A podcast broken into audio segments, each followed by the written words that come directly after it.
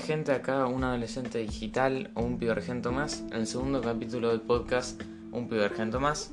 En este capítulo vamos a hablar de la cuarentena, los juegos y los amigos. Bien. Em, desde que empezó la cuarentena, en todos lados, la mayoría de la gente obviamente notó que como que se perdía el contacto con los amigos, obviamente porque no se podía. Em, y era medio triste, ¿viste? Porque no, no te podías juntar, no podías hacer nada, solamente podías hacer Zooms o videollamadas y no estaba tan bueno. Es decir, la cuarentena fue algo nada social en sí, si bien podías, como dije, hacer Zoom, videollamadas, no podías hacer mucho más. Y obviamente la gente empezó a buscar formas de volver a juntarse, reírse, ¿viste? Con sus amigos, con tus amigos. Em, para la gente que juega videojuegos, el primer juego que se puso de moda en cuarentena fue el Fall Guys. Un juego divertido, muy divertido. Es un juego hecho para cagarte de risa, no para, eh, para ponerte a jugarlo tryhard, o sea, así como profesional, como si fueras alguien rey, como muy serio. No está hecho para eso los juegos. Eh, al menos ese juego, el Fall Guys. Es un juego que al menos acá valía entre 700 y 1000 pesos dependiendo de cuándo lo compres. O sea, es un poco caro, pero es bastante accesible. Eh, y más que nada la gente que jugaba juegos eh, al principio de la cuarentena se lo puso a jugar, se puso muy de moda. Muchísimos youtubers, streamers se pusieron a jugar. El Rubius, el Kun Agüero, Ibai, un montón de gente. Eh, fue un golazo, era un juego muy bueno. Sigue siendo un juego muy bueno. Em, pero como que ya no tiene ese apogeo, esa cantidad de gente que tuvo en su comienzo. Eh, ahora mismo, hace un, desde ya hace un tiempo, el juego más de moda es el Among. Em, el Among tuvo el boom en esta cuarentena, en el 2020 lo tuvo. El Among salió el 15 de junio del 2018 y recién se puso de moda eh, más o menos desde mediados del 2020. ¿Y esto qué pasó? Imagínense que todo el mundo se encuentra sin poder juntarse con sus amigos. Si bien te podías juntar un poco, ¿viste? No, no es lo mismo porque no te podés juntar todo el tiempo, no los podés ver muy seguido. Em, es una vez a la semana, ponerle que te podés juntar. Em, y sale este juego que em, es re inclusivo. Una persona que puede haber jugado toda su vida, puede haber jugado 8 años. Y una persona que no jugó nunca en su vida, que jugó solo en la Atari cuando era pibe, o sea, o que nunca jugó, ¿entendés? Una persona de 40 años hasta un pibe de 8 años te puede entender el juego. El juego solamente tiene dos botones. Em, gratis, o sea, súper accesible. Si bien en las computadoras eh, es eh, hay que pagar, pero es muy barato. Em, en el celular está gratis. Bueno, si juntas todos los factores, sencillez, inclusión, gratis, eh, se iba a juntar, era, era cuestión de esperar. Y esto más que nada empezó cuando algunos streamers o youtubers también se lo pusieron a jugar. Em, pero por ejemplo, esto de la inclusión no es algo que viene solamente de las Munas. Por ejemplo, en el 2016 eh, salió el Pokémon Go. El furor de Pokémon Go fue terrible, salió hasta en la televisión, que son los más cerrados en cuanto a videojuegos. Em, dicen que literalmente sos un enfermo mental por, si juegas muchos videojuegos. Bueno, sale el Pokémon Go, furor en todos lados, todo el mundo, desde un pibito de 6 años hasta una persona más grande, ¿entendés? hasta 30 años, supongo yo, más o menos, eh, podía salir a la calle y ponerse a cazar los Pokémones con el celular, con el celular del padre o con su mismo celular, dependiendo. Em, y era gratis. Eh, lo soportaban bastantes celulares, ¿entendés? Y eso hizo que muchísima gente se incluya. Desde una persona que nunca jugó Pokémon, pero le, le, gustó porque se hizo furor o porque se lo recomendaron sus amigos, hasta una persona que siempre miró Pokémon, por ejemplo. Em, eso fue lo que hizo que el juego en sí se haga tan famoso. Con el tiempo dejó de. Eh, pasó ese furor pero en su momento, el primer mes fue una, una avalancha, era muy, muy increíble prácticamente como todo el mundo estaba mirando eso, hasta salían temas, era una locura. Tomás, acá quería hacer un, tocar un punto que más que nada para los videojuegos, que es que me parece que a lo largo del tiempo, más o menos desde los 2000 hasta el 2020 ahora mismo, em, los juegos fueron variando. Me parece que desde el 2000 hasta un 2015, por ejemplo, empezaron, estaban más de moda, estaban más de moda juegos más solitarios.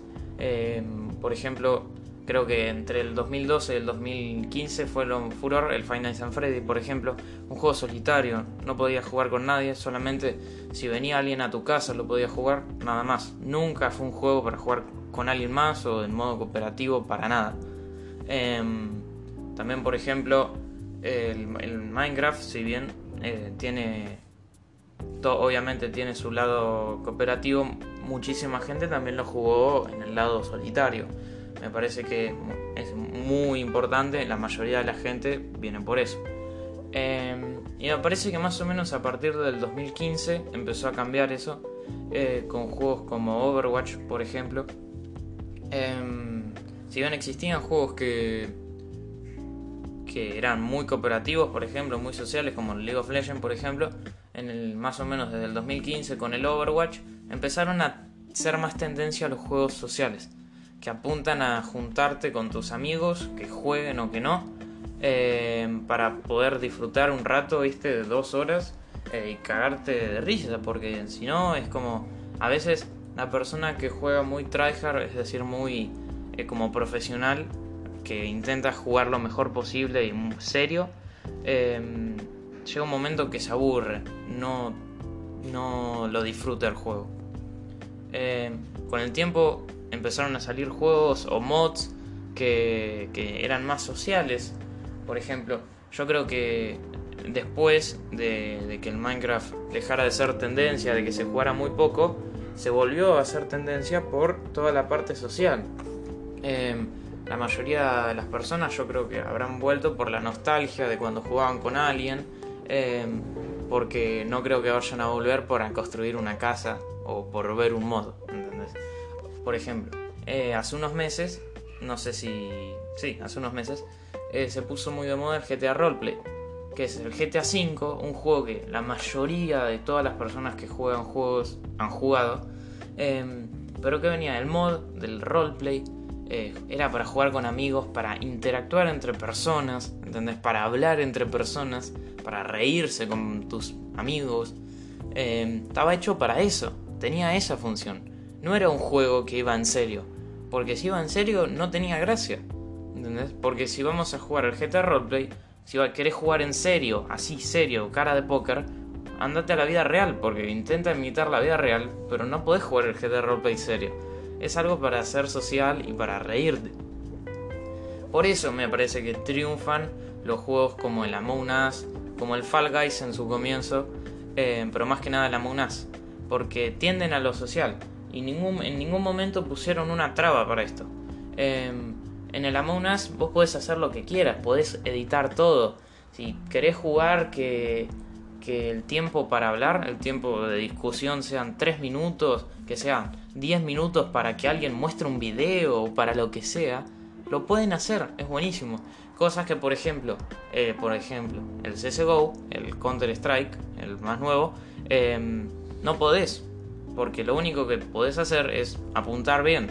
No podés jugar mucho en cooperativo, podés jugar con tus amigos, sí, un montón podés jugar, pero el juego está hecho para jugar serio y no para causar mucha gracia o para tener una diversión máxima con tus amigos. Para eso hay otros juegos. Tiempo atrás, meses, años atrás, eh, para la gente que no jugaba videojuegos, que no era gamer, entre comillas, em, para incluirlos, si a vos te gustaba, ¿qué hacías? Te jugabas un Mario Party, te jugabas un FIFA. O por ejemplo, si alguno tuvo la Xbox 360, jugaba a la Kinect, eh, si es que la tuvo. Em, pero hoy en día es tan importante la inclusión en los videojuegos que se vuelve en tendencia. Más que nada por la cuarentena, Más que, más que nada porque la gente cada vez se distancia más por la tecnología. En los años anteriores los juegos estaban hechos principalmente para jugar en solitario, como ya dije. Había muchísimos ejemplos de esto, pero más que nada los COD, poner los Call of Duty. Eh, si bien podía jugarlos con amigos, cooperativos, hay un montón, pero me refiero más los viejos, los de entre el 2000, los del 2000 en adelante hasta el 2012, por ejemplo. Em, pero también triunfaron un montón de juegos hechos para, eh, para jugar con amigos. Por ejemplo, el Garry's Mod o el Team Fortress podría ser también, pero más que nada el Garry's Mod.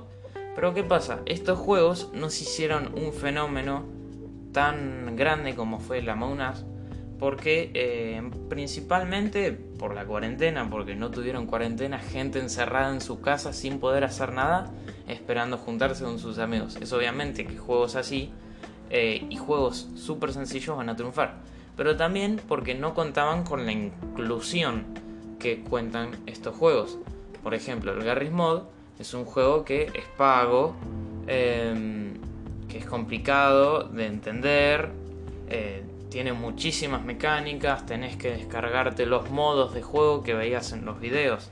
En cambio, estos otros juegos son muy fáciles, necesitas dos botones, em, más que nada las monas, como repito, pero tienden a ser sencillos, con una mecánica fácil de comprender eh, y que tengan una disponibilidad gratuita o que sea de pago muy muy barato. ¿Por qué triunfó el Rocket League? Por ejemplo, eh, el juego lo compró Epic Games, era de Steam en sí. Em, la empresa la compró Epic Games.